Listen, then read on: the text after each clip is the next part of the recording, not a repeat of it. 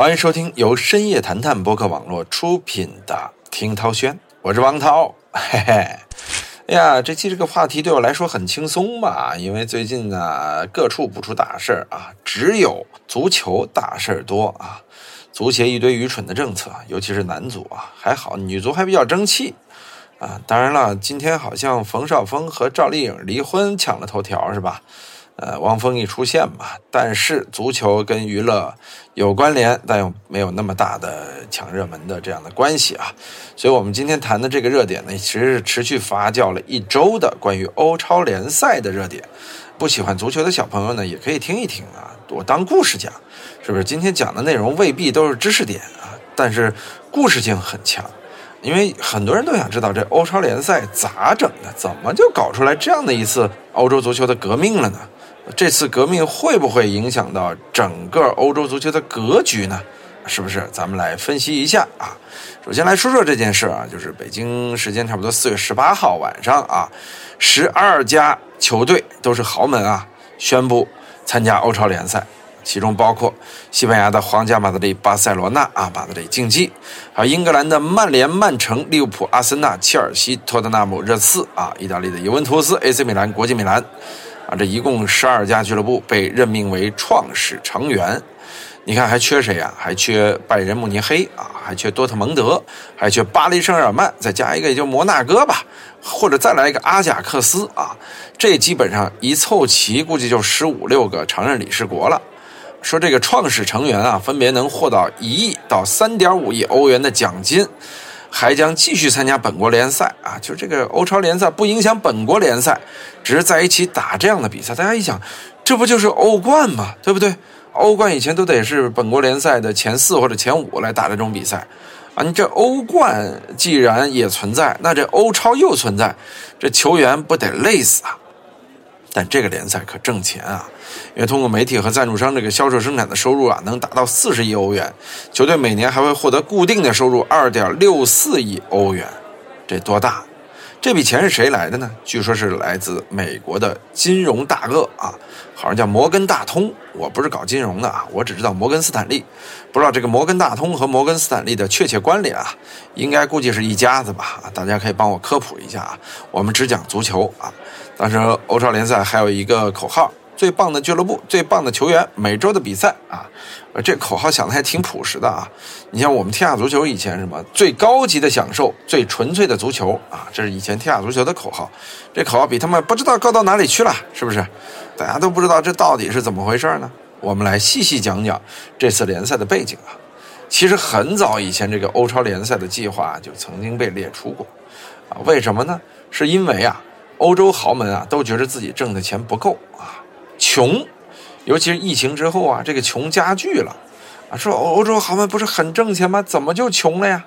我举几个例子啊。首先，你看这个欧超联赛，它的现任主席是佛罗伦蒂诺啊，也是发起人之一，皇马的主席。哎，这皇马主席啊，觉着自己啊可以通过自己的这个威望，把这些家豪门团结起来啊。这个美国大亨也觉着，全欧洲我们就看好佛罗伦蒂诺。这佛罗伦蒂诺自己拿皇马挣钱不挺好的吗？啊，一年卷那么多钱，为什么还要做这个欧超联赛呢？事情啊，我们干脆从佛罗伦蒂诺要上任的时候说起。佛罗伦蒂诺上任的时候，上任之前他是个地产商啊，这搞房地产的呀。那会儿有钱，西班牙盖盖大楼就能挣钱。但是欧洲金融危机到来之后呢，佛罗伦蒂诺也感觉到啊，哟，房地产啊，你必须是有其他的衍生行业。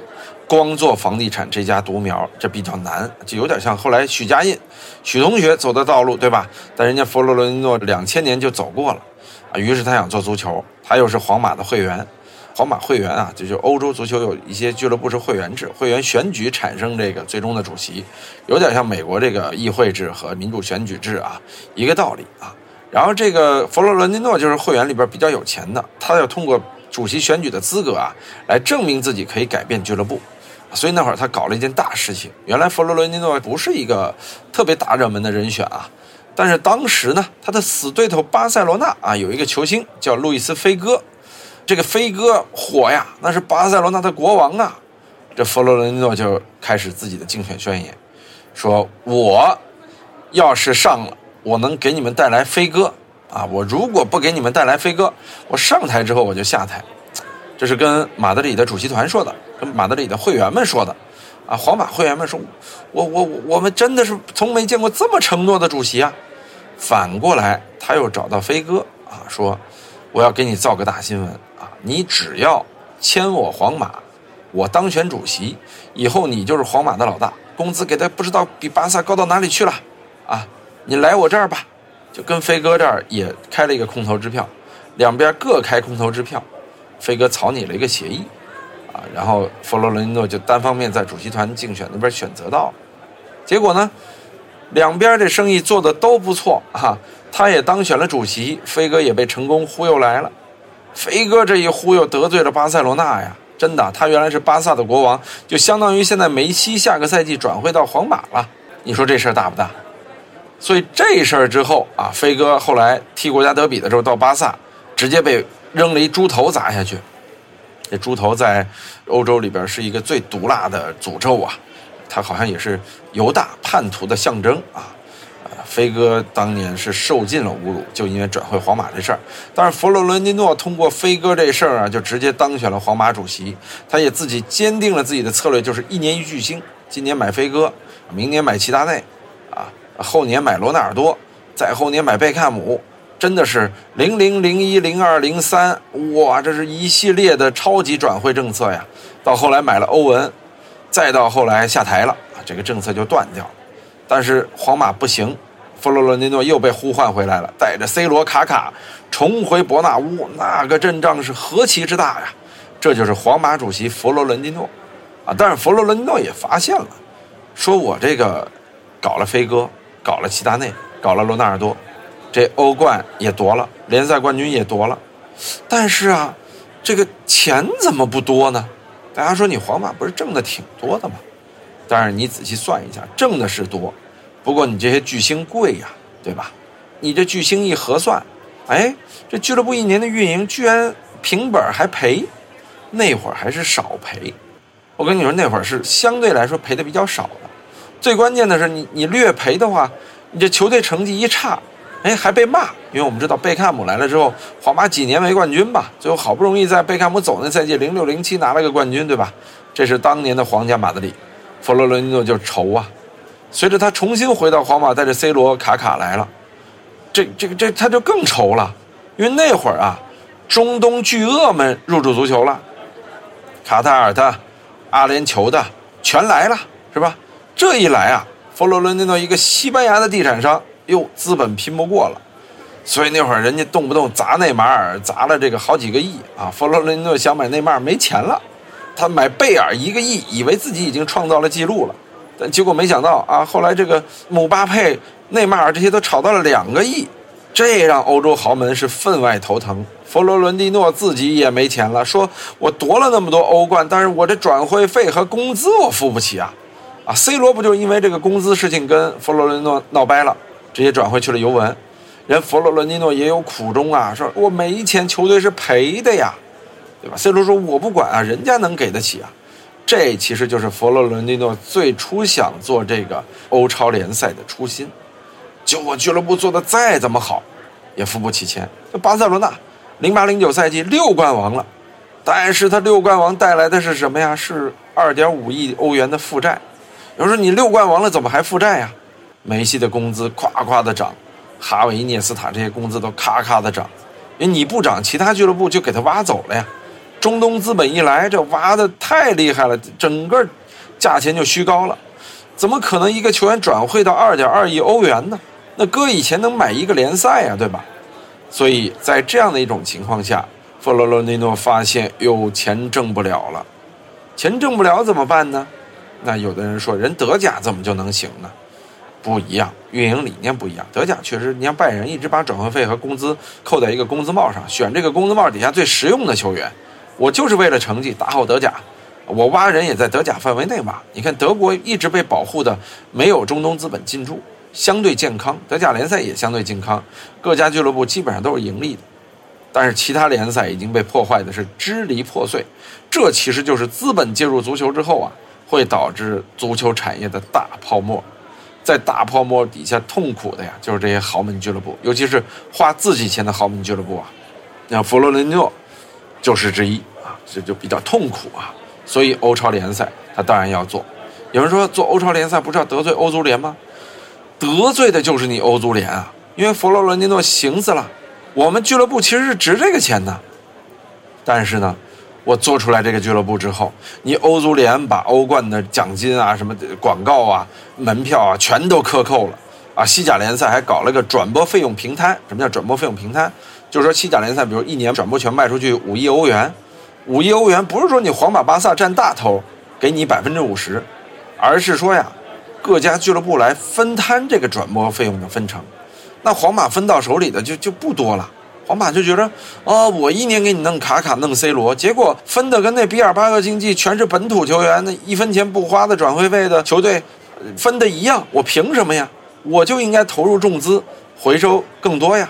他就觉得呀，无论是联赛还是欧冠，分羹分的太厉害，奖金太少，所以佛罗伦蒂诺那会儿是揭竿而起啊，就要做这个欧超联赛。欧超联赛这一做，可以说大家都懵啊！我的天，欧洲足坛要变天啊！开始呢，所有人都相信佛罗伦诺和这些豪门们能把这联赛做成，啊，这就是为什么现在其他豪门都退了，巴萨还在里边。巴萨和皇马历史般的团结，毫无存在这样的团结，历史上啊，创造历史的团结在了一起，啊，有人说巴塞罗那怎么这么团结呢？他缺钱呀。巴塞罗那现在在全欧洲负债十一个亿，立刻要还的是七个亿，没钱还啊！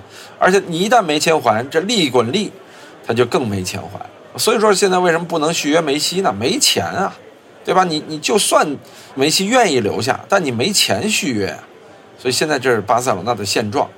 这个死马当活马医的唯一办法就是承认欧超联赛，至少他在这个成员国里边，他等着这个钱打进来呢。他就是那个能拿到三亿多欧元的，你钱打进来，你才能拿到梅西呀，对吧？他得履行这个合约呀。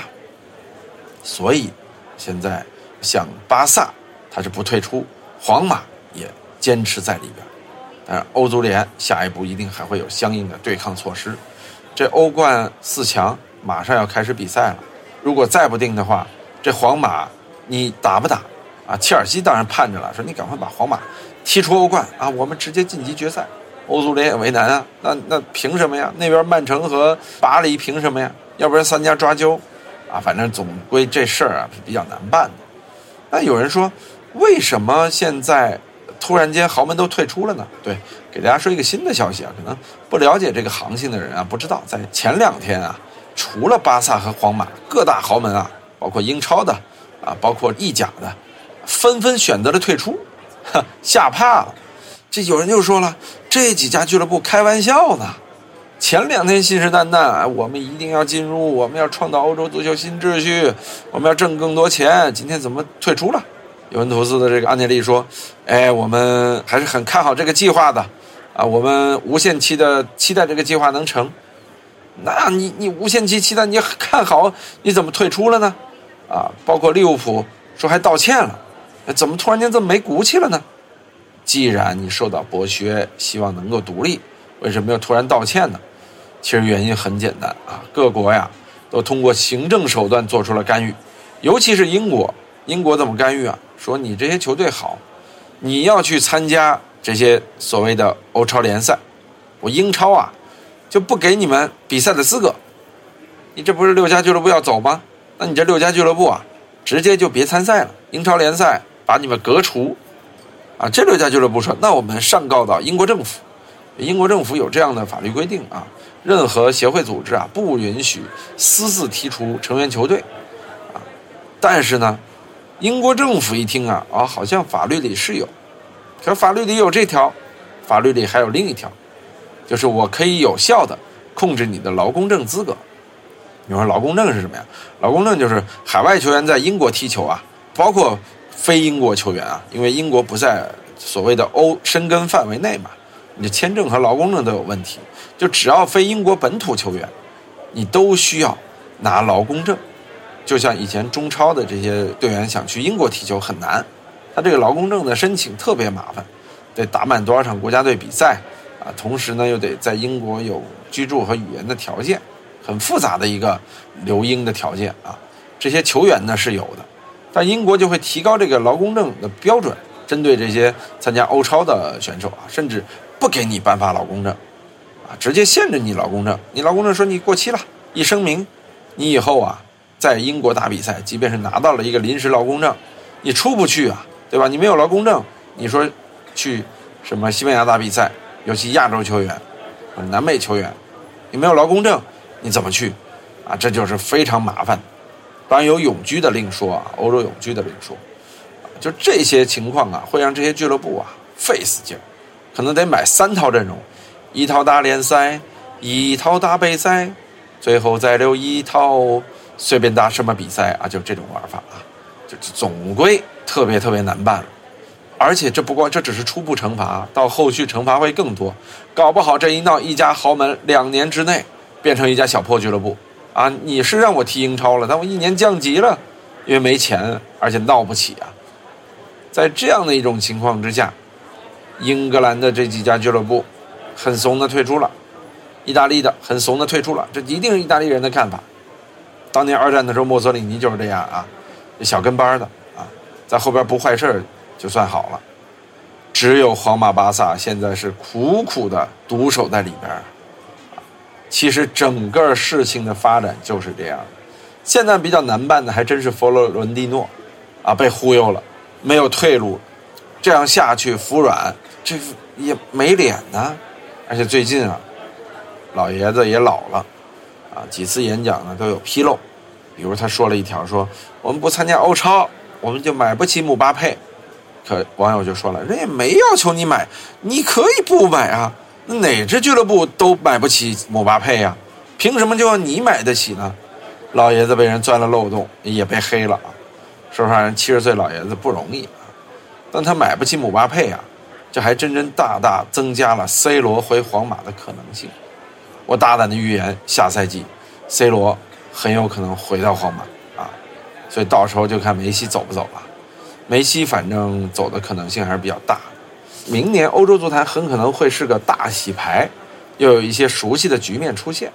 总之，欧超联赛这个计划呀，对欧足联真的是压力非常大。欧足联放宽了什么呀？放宽了财政公平的这个所谓的收支公平的原则。也就是，以前你俱乐部啊，收入和支出得平等。你比如，你买了一个姆巴佩，啊，你就不能再多买球员了，因为你今年可能收支达不到平衡了，收入过少。支出过多，因为你花了两亿多去买姆巴佩嘛，这种收支平衡的超出啊，会让欧足联很不满啊。但是现在呢，他把不满之后制定的这个政策呀放宽了，取消了，所以说这次欧超联赛呢还是有贡献的，但贡献在哪儿呢？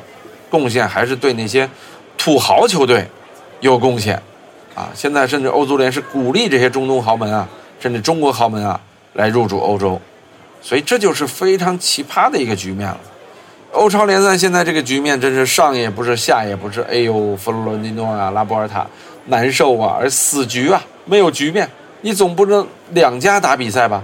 最后可能巴塞罗那也退了，皇马跟谁比啊？跟空气比嘛。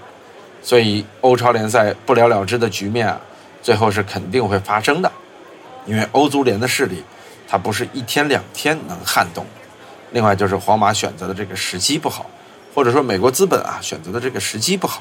你要是在当年普拉蒂尼贪污的时候，啊，那个时候干，其实会更好、更快一些，啊，可能就没有那么多反对质疑的声音了，反而是一蹴而就。